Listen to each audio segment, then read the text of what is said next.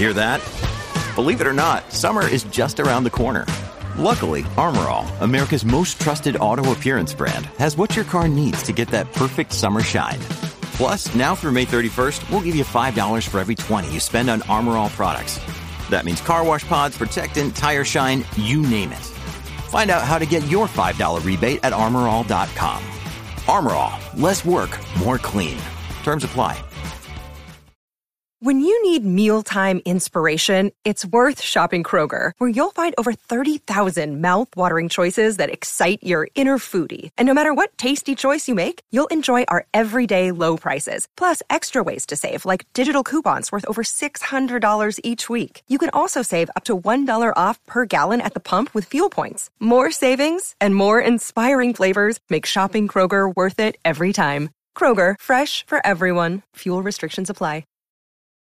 From sponsoring cultural events to partnering on community projects, creating youth programs to supporting first responders, at MidAmerican Energy, caring about our community goes beyond keeping the lights on. It's about being obsessively relentlessly at your service. Learn more at midamericanenergy.com slash social.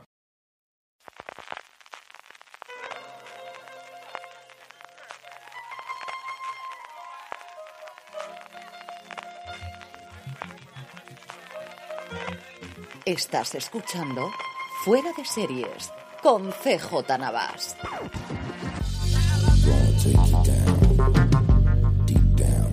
Bienvenidos a Streaming, el programa diario de Fuera de Series en el que un servidor CJ Navas te trae todas las noticias, trailers, estrenos y muchas cosas más del mundo de las series de televisión.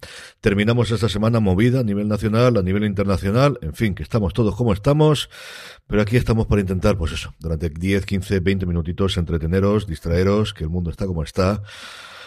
¿Qué vamos a contar que no sepáis a estas alturas de, del día? Vamos con las noticias, como os digo, noticias mucha española, mucha cosita de aquí, curiosa en alguno de los casos. Una, por fin sabemos quién va a traer fantasmas a España, fantasmas, no la versión original inglesa, que ya lo tuvo Movistar Plus, sino el remake americano que ha funcionado tremendamente bien en Estados Unidos, que ya ha sido renovada a una segunda temporada, se habla muy bien de ella, tenemos de nuevo a Rox McGiver en, en, en la pantalla, después de verla especialmente en iZombie y un poquito antes en Masters of Sex, a mí es una actriz que me gustó muchísimo, llega el 25 de abril a TNT, cosa que me ha sorprendido muchísimo porque últimamente los esfuerzos de, compras de todo lo que era Warner Media se estaba yendo a HBO Max y esta se ha decidido que se estrene en TNT. Como os digo, me ha llamado mucho la atención. Llega el 25 de abril a las 11 menos 5 de la noche con doble episodio y luego pasa a estrenarse eh, un doble episodio también cada uno de los lunes restantes a partir, como os digo, del 25 de abril. Nos queda todavía un poquito, hablan muy bien las críticas americanas, ha sido uno de los grandes éxitos de comedia este año, no tanto quizás como la otra comedia que ha tenido, que sigue todavía inédito en España, Abbott Elementary, de la que podéis leer una crítica de Lorena Hill en foradeseries.com. Es una serie absolutamente deliciosa que espero que llegue prontito, prontito aquí a España. AXN estrena para su canal de vídeo bajo demanda, para su AXN Now, una nueva serie británica llamada La Sustituta. Llega a la plataforma, llega al canal de vídeo bajo demanda de XN Now el 1 de marzo, miniserie de dos episodios que cuenta la historia de Ellen, una arquitecta de éxito que en un momento profesional más importante se queda embarazada. La persona elegida para cubrir su baja, Paula, es aparentemente perfecta, brillante, competente y encantadora. Sin embargo, y en contra de la opinión de todos, Ellen percibe que las intenciones de Paula no son de todo claras. Pronto las tensiones empiezan a hacerse patentes. Empezamos con un juego de suspense donde no se sabe dónde empieza la paranoia e inseguridades de una y las verdaderas motivaciones de la otra. Como os digo, el 1 de marzo nos llega aquí a AXN Now. Y dos noticias más de estrenos en España, que la noticia es el retraso en su estreno, una cosa que yo no recuerdo y sobre todo con, la cercanía que había al estreno. Empezamos por Super Pumped, la batalla por Uber, el que parece que le van a mantener el, el título original en inglés de The Battle for Uber y no lo van a traducir esa coletilla que tiene. Recordad que es la primera temporada que ya está confirmada y en proyecto una segunda temporada de Super Pump centrado en el mundo de Facebook. Eh, creada por los eh, responsables de Billions, se iba a estrenar el 28 de febrero y Movistar Plus ha anunciado que no, no va a llegar el 28, no va a llegar para el lunes como suele ser habitual cuando las series de Showtime se estrenan el domingo en Estados Unidos, que aquí no lleguen el lunes, sino el jueves 3. No sé si es por un retraso, creo que no, en la emisión estadounidense o es que quieren encontrar un hueco para estrenar el jueves, que es un día que tradicionalmente, sobre todo desde que terminó El Pacificador, que la estrenaba en HBO Max, no hay otro estreno, no lo sé. Dicho eso, de este retraso es poca o poquita cosa comparado con el de cómo conocía tu padre, que se ha retrasado prácticamente dos meses y será el 11 de mayo, largo me lo fiáis, semanas de Santa y todo por medio, a Disney Plus. Ya sabéis, este continuación, remake, eh, pues eso, utilización de una forma sinvergüenza del nombre del éxito que tuvo en su momento, cómo conocía vuestra madre, con hilaridad, el 11 de mayo. Nos falta todavía bastante, bastante. Casting, uno que me ha hecho muchísima ilusión y es que Dan Stevens es uno de esos actores que a mí me fascina. Ya me gustó muchísimo en su momento cuando lo podíamos ver en Downton Abbey y me encantó, me fascinó, me tendrá conquistado para siempre cuando interpretó el personaje principal de Legión, que si no lo habéis visto vale mucho la pena. Tiene sus días, tiene sus momentos. Es una serie complicadita por, por momentos, visualmente apabullante, es sencillamente maravillosa y Dan Stevens hace un papelón. Se une al reparto de una serie que está empezando a levantar cierto revuelo en Estados Unidos llamado Inmigrante, al menos parece que es el título provisional, que ya sabía que iba a ser su intérprete eh, principal, que es Kumail Nanjiani.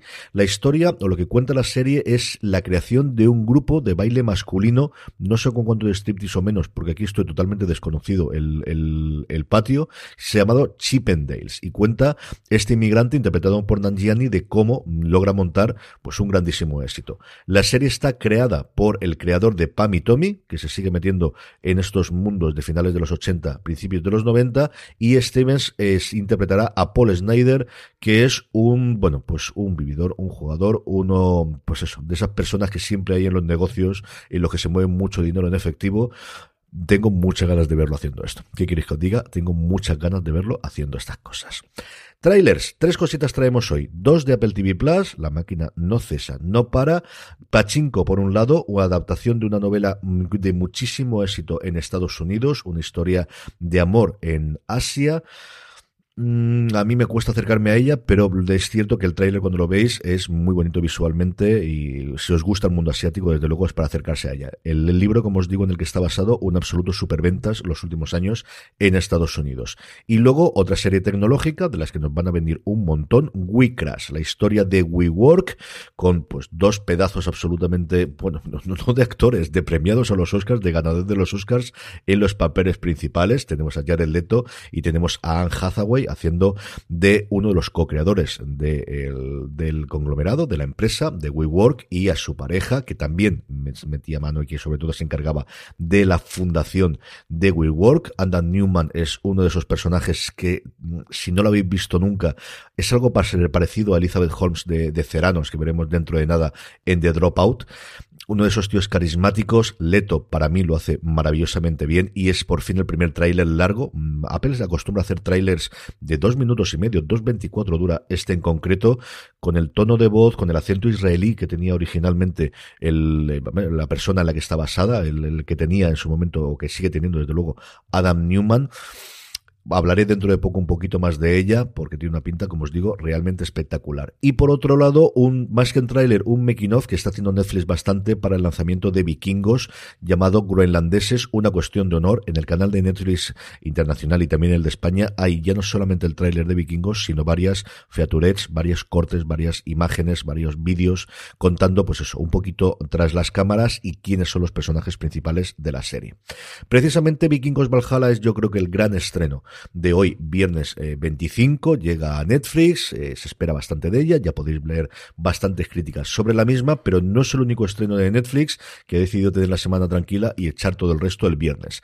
El Juego de la Fama, de vuelta a los 15 y Tribunal de Menores, que quizás es la más interesante de todas después de Vikingos Valhalla. Pero como os digo, no es el único estreno porque Amazon Prime Video estrena Operación María Negra, de la que hemos hablado en varias ocasiones, esa travesía del Atlántico En un submarino totalmente hecho a mano y totalmente improvisado y totalmente amateur para transportar droga desde Sudamérica a España y luego la segunda temporada de Nasdrovia que ha llenado de mm, pues de éxito recientemente a Movistar Plus, premios internacionales y ayer mismo, como os comentaba, ganadora de los MIM al premio al mejor comedia y también a mejor actriz de, eh, comedia. El top 10 de Netflix, que es viernes y tenemos que recordar siempre, tenemos que comentar un poquito de qué es lo que es más visto aquí en España y luego alguna cifra también de la parte global. En España sigue imbatible, ocho semanas está ya en el top 10, Café con aroma de mujer, su primera temporada. Tanto que no ha podido con ella ni inventando a Ana. La miniserie de Sonda Rhimes ocupa solamente el puesto número 2 en España, no así en el global que comentaremos después.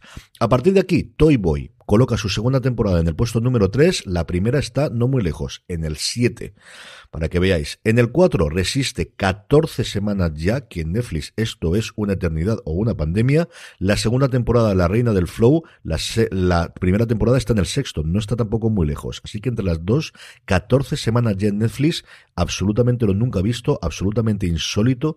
Yo no recuerdo nada que esté, sí recuerdo más de 10 semanas, yo creo que era en su momento la asistenta, pero 14 desde luego no. En el 5, Pasión de Gavilanes, temporada 1, pues el, éxito, el volver a Telecinco hace que la gente se enganche y vuelva a verla o que la descubra actualmente. Y luego lo el 8 y el 9 y el 10, Estamos Muertos, primera temporada, el 8.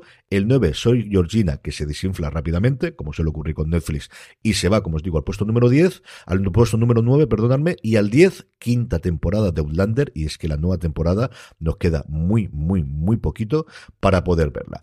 En cuanto al top eh, global, la en habla inglesa es Inventando a Ana, es le saca casi cuatro veces el número de horas vistas de esta métrica que hace Netflix a la siguiente, que es la segunda temporada del Amor es Ciego y luego Dulces Magnolias.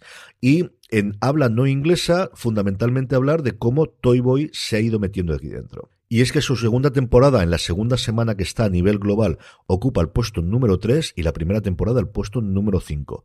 Otra serie de Antena 3 que, pues, siguiendo los caminos en su momento, La Casa de Papel tiene una segunda vida. ¿Y qué vida dentro de Netflix? Lo de arriba, Estamos Muertos primera temporada y Café con Aroma de Mujer en el puesto número 2. Y terminamos con la buena noticia del día y es que vuelve Tom Brady.